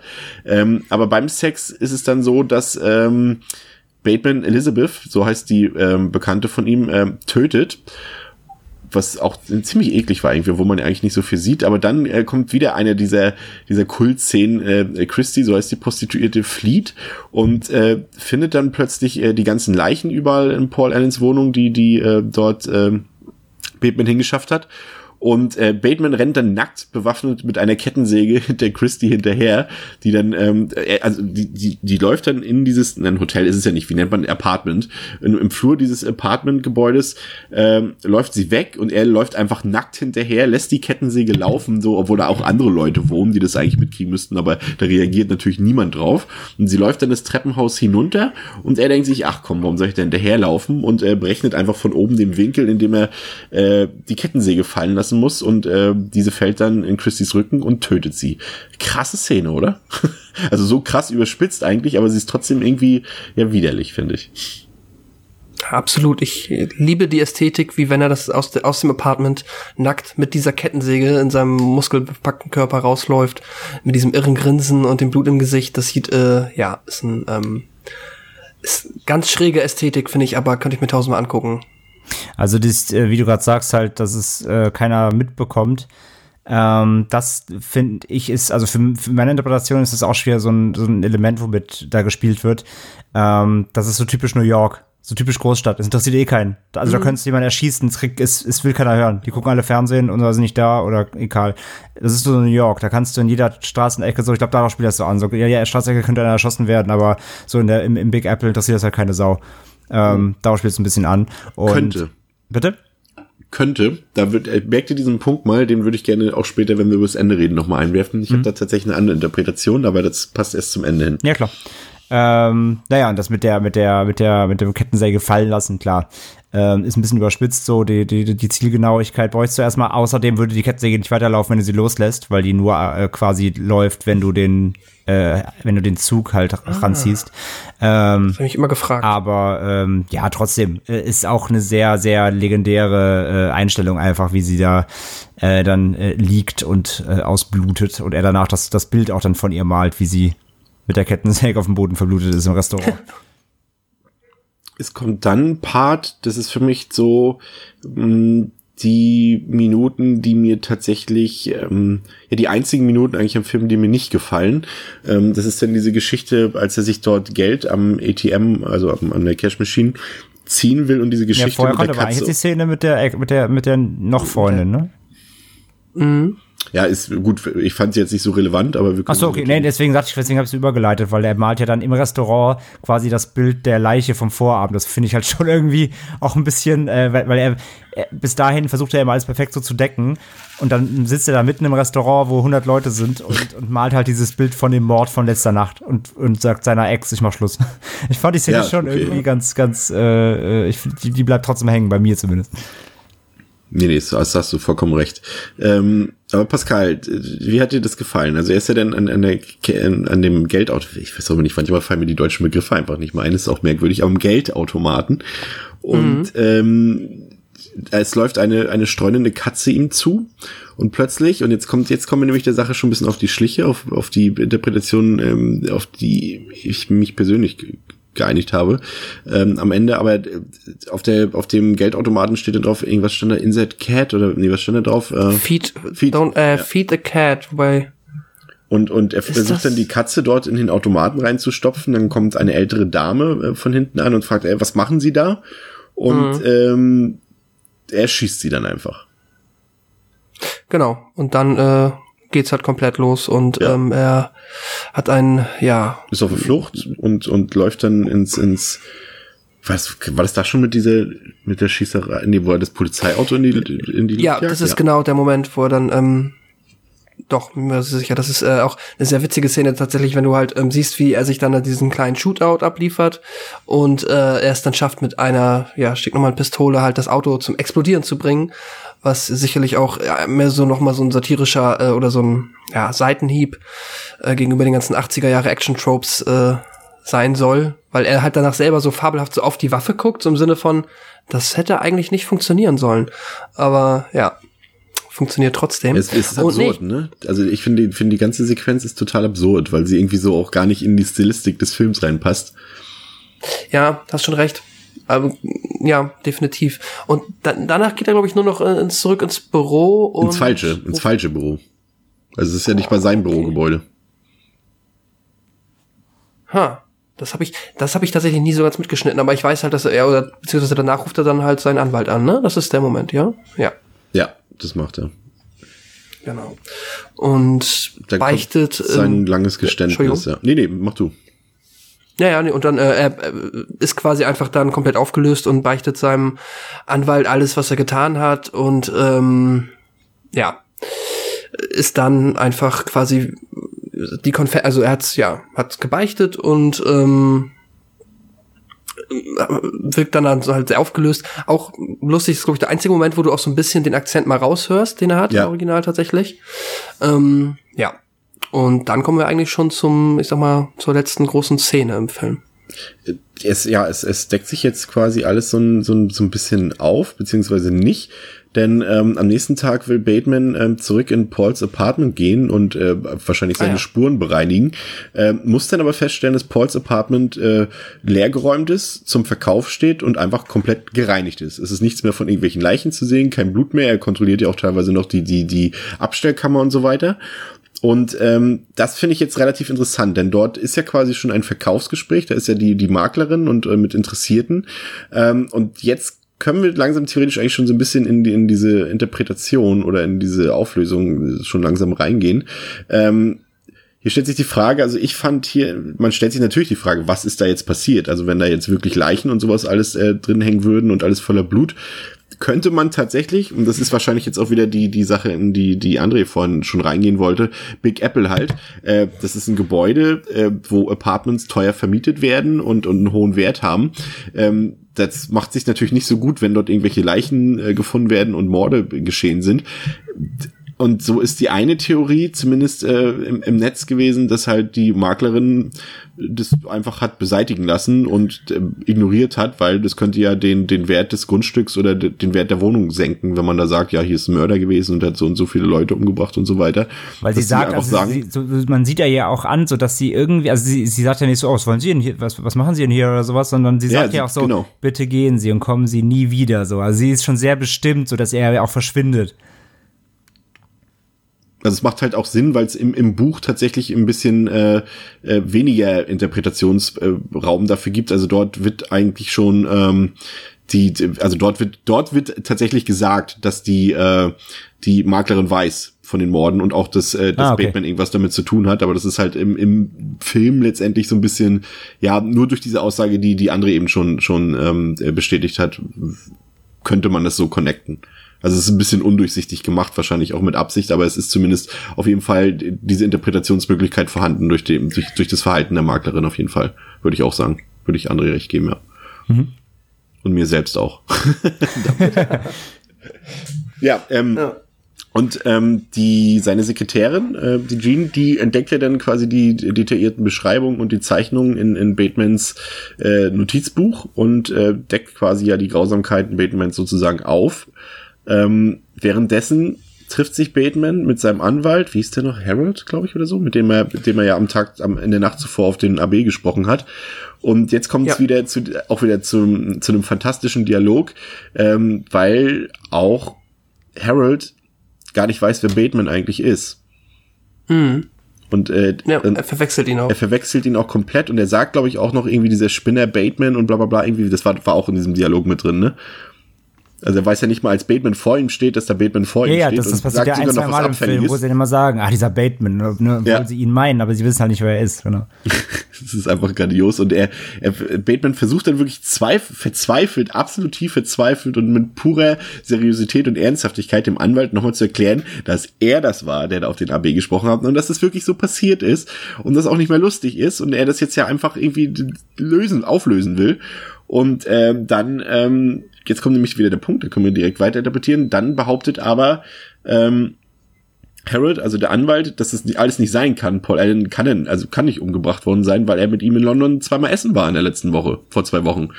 Und jetzt ist natürlich wieder der Punkt, da sollten wir, es geht ja, das ist ja letztendlich auch das Ende mehr oder weniger, ähm, dass zum einen Bateman davonkommt, weil einfach keiner, keinen das interessiert und keiner ihm das glaubt und äh, es einfach nichts weiter passiert und einfach das Leben normal weitergehen wird. Jetzt ist aber die Frage, zum einen behauptet Harold nur, dass er mit Paul Allen essen war, weil er selber gar nicht weiß, wer Paul Allen ist und auch die wieder verwechselt hat.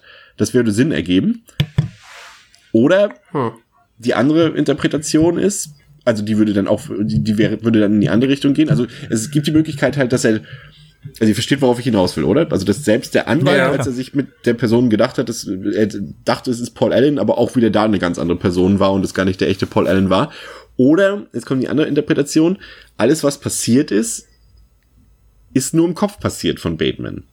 Was dann wiederum alle anderen Szenen wiederum auch erklären würde, warum er zum Beispiel einfach mit einem Leichensack äh, durch, durchs Foyer gehen kann und, und diese ganzen Geschichten alle, weil sie halt einfach nur in seinem Kopf passiert sind. Weil, weil quasi Bateman äh, eigentlich nur diese Fantasien im Kopf hat, dass er das alles gerne machen würde oder gerne tun würde, aber tatsächlich nie gemacht hat. Jetzt kommt ihr mal ins Spiel, jetzt will ich auch mal was hören. Also ich bin ja bei der letzten Erklärung. War ich aber eigentlich immer schon bei dem Film. Macht für dich auch Sinn, oder? Also ich sage ja, deswegen, äh, so wie wir es, also deswegen haben wir bisher jetzt, aber äh, haben wir ja quasi einfach nur über, über das gesprochen, was wir gesehen haben, ne, was der Ja. Film dir erstmal erzählt, so. Und deswegen die Erklärung halt mit, mit der Kettensägengeräuschen, hat dies und das und jenes.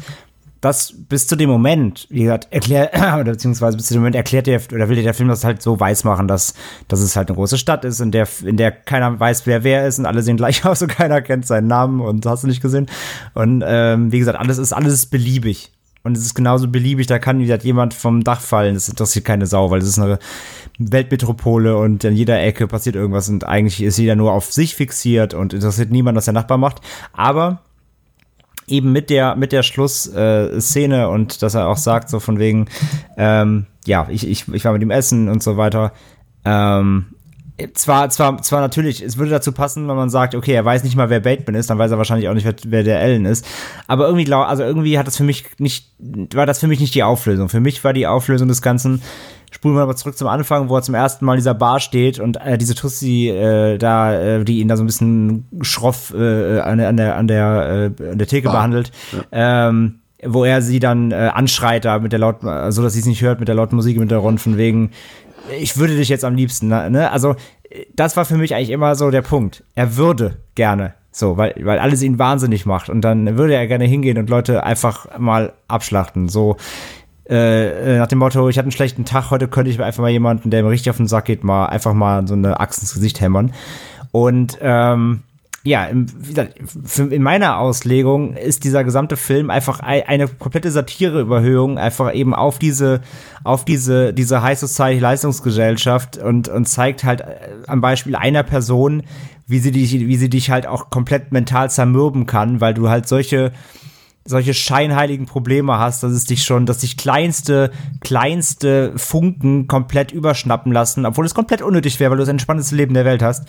Und ähm, wie gesagt, äh, für mich ist der Punkt der, dass Bateman, das, er hat den Drang, das zu tun, aber alles, äh, was man quasi sieht, ähm, ist seine Vorstellungskraft und eigentlich hat er niemanden im Film ähm, äh, umgebracht. Ja, ich finde es auch, auch relativ deutlich dann in der Szene, die ich, die ich vorhin schon angemerkt habe, mit diesem, äh, mit dem Polizeiauto, was er da zur Explosion schießt und so weiter. Alles. Also, also die Szene halt auf null- jeden Fall. Dieser Ja. Moment von der von dem äh, Geldautomat bis hin dann zum äh, quasi im Büro zum Geständnis, wo auch draußen der Hubschrauber kreist und ihn sucht und so. Stimmt. Ähm, das ist für mich so, das ist für mich so der der Comic Relief des ganzen Films, wo er, wo er, Ja. wo er dann auch sehr deutlich zeigt, so das ist passiert gerade nicht. Ähm, aber wie gesagt, in meiner, in, in, meiner Vorstellung auch, dass er dann in diese Wohnung kommt, wahrscheinlich war er nie in dieser Wohnung von Tim, die, von Ellen. Die ist einfach, der ist vielleicht, ist er vielleicht auch weggezogen. Und das ist, das ist die Auflösung. Er ist umgezogen oder, oder was auch immer. Oder die, in der Wohnung war er vielleicht auch nie. Oder, oder wie, wie man, wie man es auch zusammenreimen möchte. Ähm, ähm, wie gesagt, er, er, er, er spinnt sich ein gesamtes Konstrukt, weil er, weil er auch sonst quasi, er hat ja nichts im Leben. Er, er, hat, er, er, hat sein, er hat sein Frühstück, er hat seine Musik, seine Popmusik und, und er hat seine Muckis und sonst hat er einfach nur zu viel Geld und weiß nicht wohin mit, mit, mit sich irgendwie. Und das ist das so, das ist die Überhöhung, die er schafft, so diese ganze, diese ganze Society, in die er so zwingend rein will, macht ihn aber gleichzeitig auch so wütend, weil sie, weil sie ihn auch so abfuckt. Und das ist so seine Flucht, so er könnte sie alle, er könnte sie am liebsten, würde er sie alle erwürgen. Und das ist so ja. mein, eigentlich meine, meine Auflösung.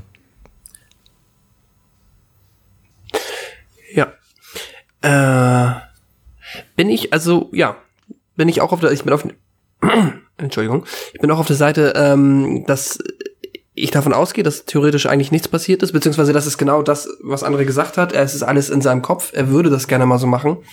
Und äh, passt halt auch, also ich finde, das wird halt auch besonders deutlich an den Zeichnungen, die er gemacht hat und so weiter und so fort. Ich finde es trotzdem schön, dass der Film es ein bisschen offen lässt, weil man immer dann noch die Möglichkeit hat, auch sich diese andere Interpretation irgendwie zusammenzureimen. Mm ich äh, mag auch so ein bisschen an der Idee, dass er es halt, dass das alles nur so seine Fantasien sind, wie er sie jetzt umbringen würde, passt auch so gut dazu, dass es halt auch die Morde, die wir gesehen haben, sind ja auch so unfassbar top inszeniert. Ja, so ausladend. Halt ja. Genau, so und, wie halt normaler Mord auch, nicht ablaufen würde. Gleichzeitig auch irgendwie, jetzt nehmen wir mal den Mord äh, von Paul Allen weg, den hat er ja schon relativ gut vorbereitet, aber was er dann alles macht und auch ja. die anderen Gewalttaten, sie sind halt, er ist, man merkt halt, er ist halt kein Serienkiller. Weil er ist einfach ein Serienkiller, der würde niemals so vorgehen, der würde das ganz anders versuchen zu vertuschen. Er macht es ja einfach gar nicht. Er vertuscht ja nix. Und wir müssen ja, wenn mhm. es, nehmen wir mal an, es wäre Realität, was passiert, dann müsste man ja davon ausgehen, dass wir die Taten, die wir sehen von Bateman, die auch nicht seine ersten Taten sind, und niemand kommt über so einen langen Zeitraum damit durch. Und schon gar nicht, wenn er dann irgendwie ja. noch auf Polizeiautos zur Explosion bringt und so weiter und so fort. Äh, das funktioniert halt so nicht und deswegen macht es halt einfach absolut Sinn, dass er sich das ausdenkt. Ja, ähm, es ist ja auch so geil in der Szene, wo er auf das Polizeiauto schießt und es explodiert und dann guckt er auch so völlig verwundert auf seine Pistole, mhm. weil er sich so denkt, so, wie geht denn das? Ja. Ja. Das ist großartig, ja. Ich mag auch dann, äh, ich glaube halt auch so diese die ganzen blöden Monologe über die Musik ist auch sowas, wie er sich denkt so, ah, ich bin schon ein cooler Typ, ich weiß ganz schön gut über meine Popmusik Bescheid. Ich würde denen das noch so ein bisschen, so ein bisschen erzählen und so cool, smooth, alles so ein bisschen. Weil ich habe die Kontrolle, dadurch, so, ich habe die Macht. Genau. Ja, ja genau. Und dadurch passt das irgendwie ganz gut. Ja. ja. Ist halt, ist halt auch, es, es spielt halt auch gut damit. Das ist halt so, das sind die Leute, von denen man von außen immer denkt, dass sie glücklich sind. Das kann ja halt auch ein, ein normaler Familienvater sein oder das kann ja auch irgendwie, auch die Leute, guck mal, das ist, ist das beste Beispiel. Du stehst irgendwie im Stau oder irgendjemand äh, schneidet dich auf der Straße und dann kriegst du auch immer kurzzeitig diese Wut und denkst, ey, du Vollidiot, ich würde dir am liebsten eine reinhauen. Oder beim Sport, mhm. wenn irgendwie was passiert, irgendwie eine Fehlentscheidung oder was auch immer, ob nur ein Sportler selbst oder bei Sportfans, da sind die Leute auch immer auf einmal rasend wütend auf den Schiedsrichter oder sowas und äh, lassen sich zu irgendwelchen Beleidigungen und Kommentaren hinreißen, die sie im normalen Zustand nicht machen würden. Und das ist letztendlich eigentlich das, was Bateman auch macht, nur dass er dann halt im Kopf dann halt noch die Vorstellung hat, ein bisschen weiter zu gehen. Aber letztendlich ist es das irgendwie. Nur wenn irgendwas nicht nach seinen Regeln passiert oder nicht nach, so wie es seine Zeit erlaubt, dann kommt es halt zu diesen Dann snappt er, ja. Dann snappt er, ja. Ja. Ähm, ja, ähm, guter Film, oder? Ja. Kultfilm. Äh, Daumen nach oben.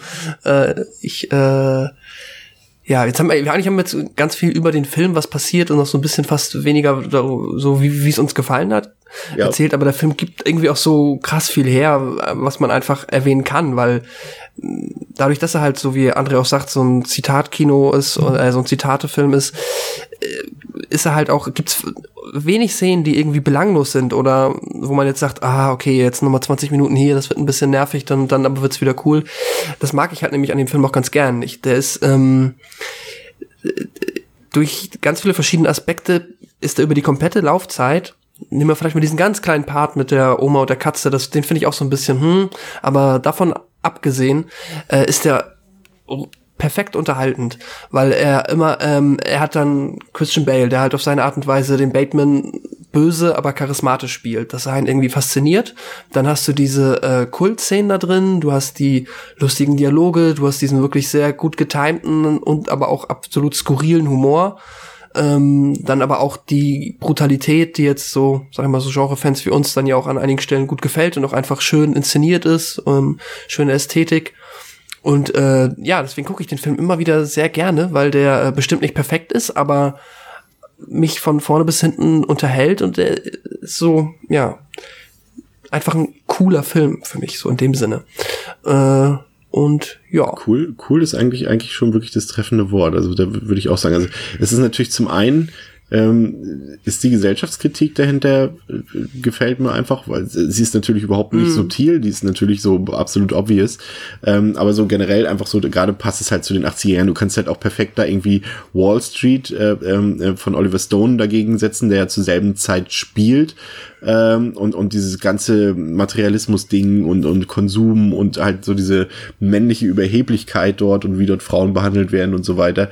Das auf jeden Fall dann halt diese Mischung aus für Horrorfans, dann vielleicht die grausigen Szenen, aber äh, was mir jetzt halt besonders halt gefallen hat bei dieser, bei dieser, achso, kleine Anmerkung noch, Pascal, ähm, ein Hörer, mhm hat uns äh, eine, eine Option geschickt für das Wort äh, Sichtung oder Zweitsichtung. Okay. Einfach Review ist doch gut. Das ist ja eigentlich eine, das ist zwar eigentlich nur eine Übersetzung von, Ah. von Wiedersichtung sozusagen, aber ähm, bei uns wird es ja immer eher für, als Kritik benutzt. Also eine Review ist ja bei uns. Das- deswegen eine, eine passt das nicht gut. Aber wenn man das Wort wortwörtlich übersetzt, passt das eigentlich gar nicht so. Äh, passt das eigentlich gut, meine ich. Gar nicht so. Ja.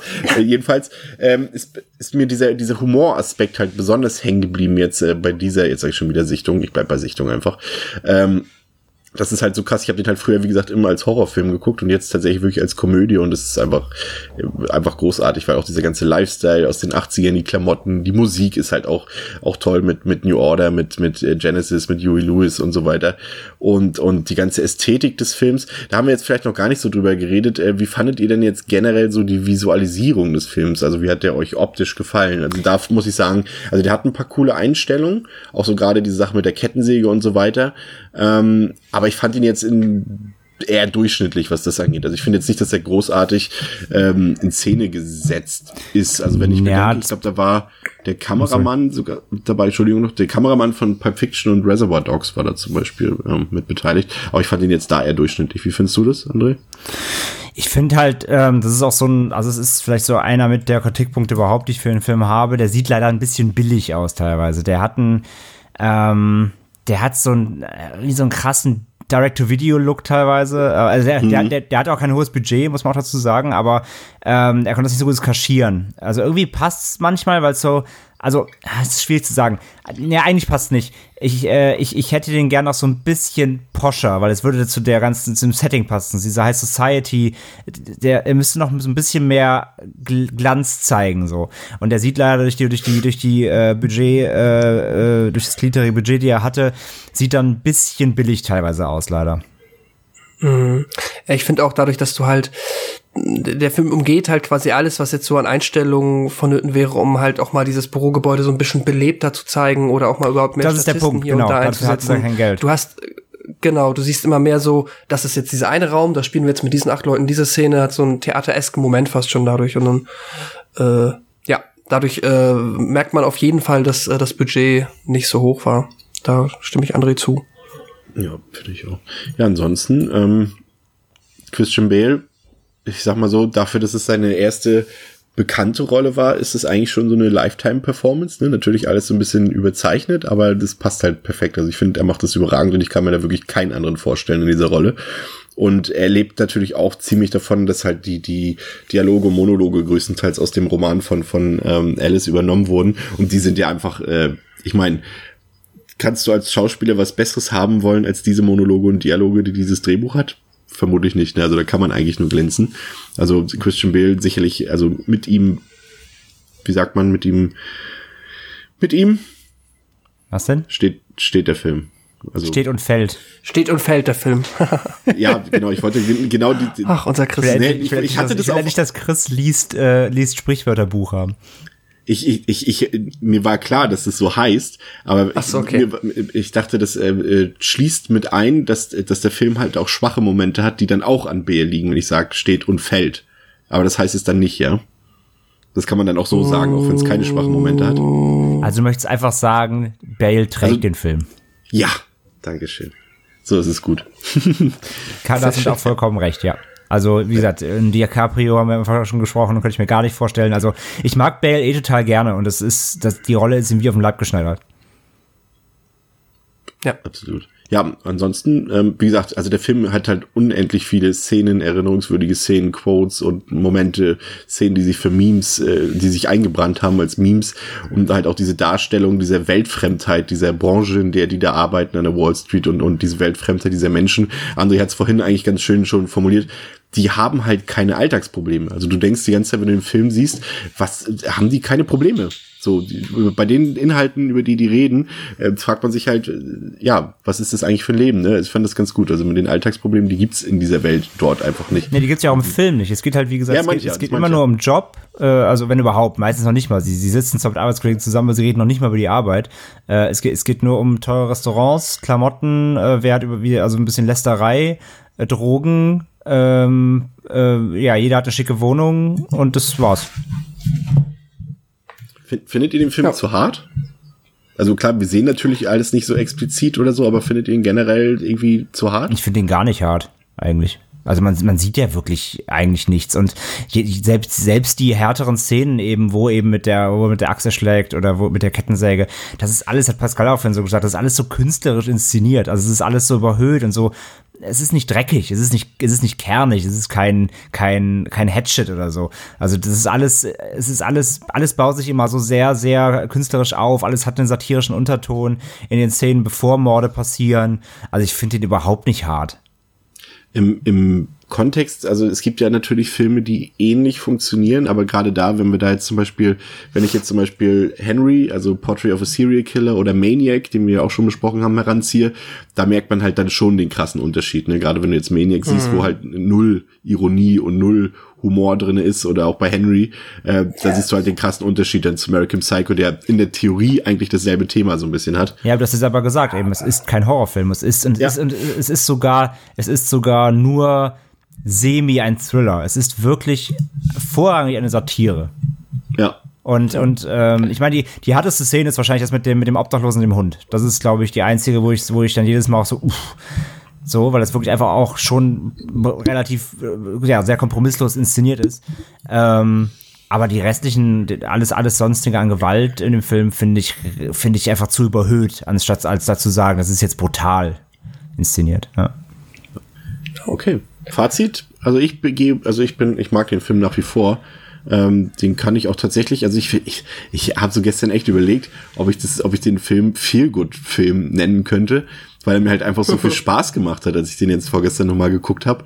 Ähm, Soweit würde ich jetzt nicht unbedingt gehen, weil er schon, also wie gesagt, irgendwie auf irgendeine gewisse Art und Weise schon ja irgendwie drastisch ist. Äh, halt äh, nur in diesem Kontext eben nicht. Aber ähm, außerdem wirkt es strange, wenn man so einen Film als, als, als Feelgood-Film bezeichnet. ja, dann kannst du auch zu äh, Texas Chainsaw Massacre Sit-Ups machen. Ja, eben, genau, deswegen. ähm, aber da wir auch in unserer letzten Smart mit Bart Episode sehr baitmanisch drauf waren, ähm, Das stimmt. weiß ich sowieso nicht, was gerade mit uns los ist.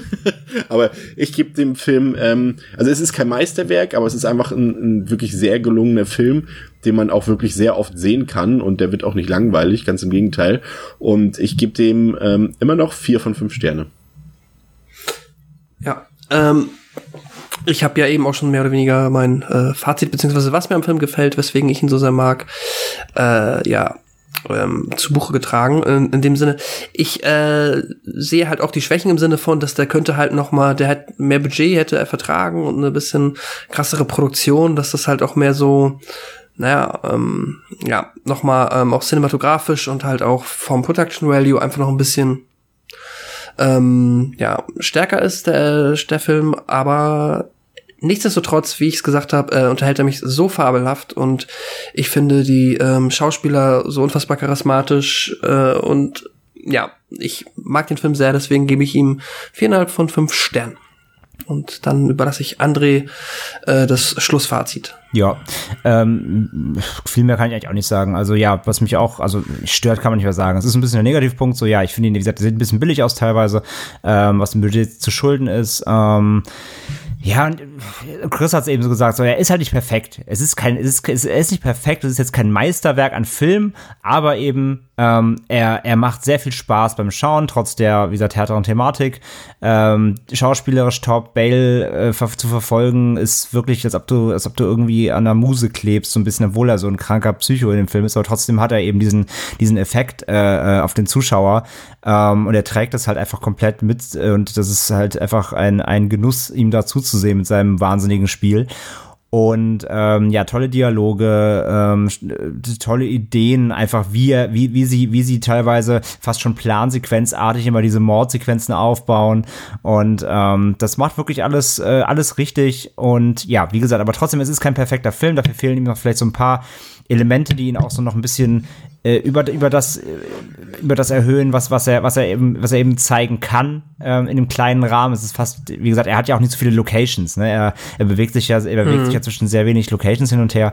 Aber trotzdem, ähm, ich bin da, ich bin dann auch trotzdem dabei. Es ist, ich, ich schaue ihn trotzdem immer wieder gerne. Es ist kein Film, den ich vielleicht jede Woche gucken würde, aber ähm, definitiv ein Film, den man im Regal haben kann. Und von mir gibt's da auch vier von fünf. Sehr gut.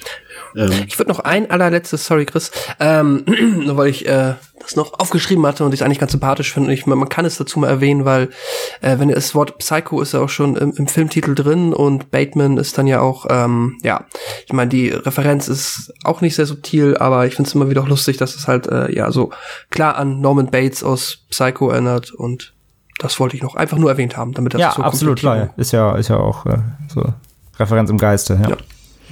Ähm, es gibt natürlich äh, die, die äh, schlauen und cleveren und äh, filmerfahrenen Zuhörer unter euch äh, werden es natürlich wissen, dass es auch noch eine Direct-to-DVD-Fortsetzung mit äh, Mila Kunis und William Shatner gab, American Psycho 2.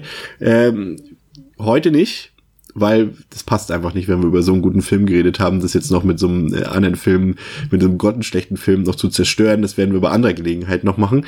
Ähm, wir verweisen darauf, dass, wenn nichts dazwischen kommt, wir in der nächsten Episode ähm, unsere erste ähm, ja, unsere erste äh, ähm, Folge zum Freitag der 13. Franchise äh, äh, bringen werden für euch, indem wir die ersten, wir wissen nicht genau, ob es die ersten fünf oder sechs oder sieben Filme sein werden, aber ähm, es wird vermutlich so kommen.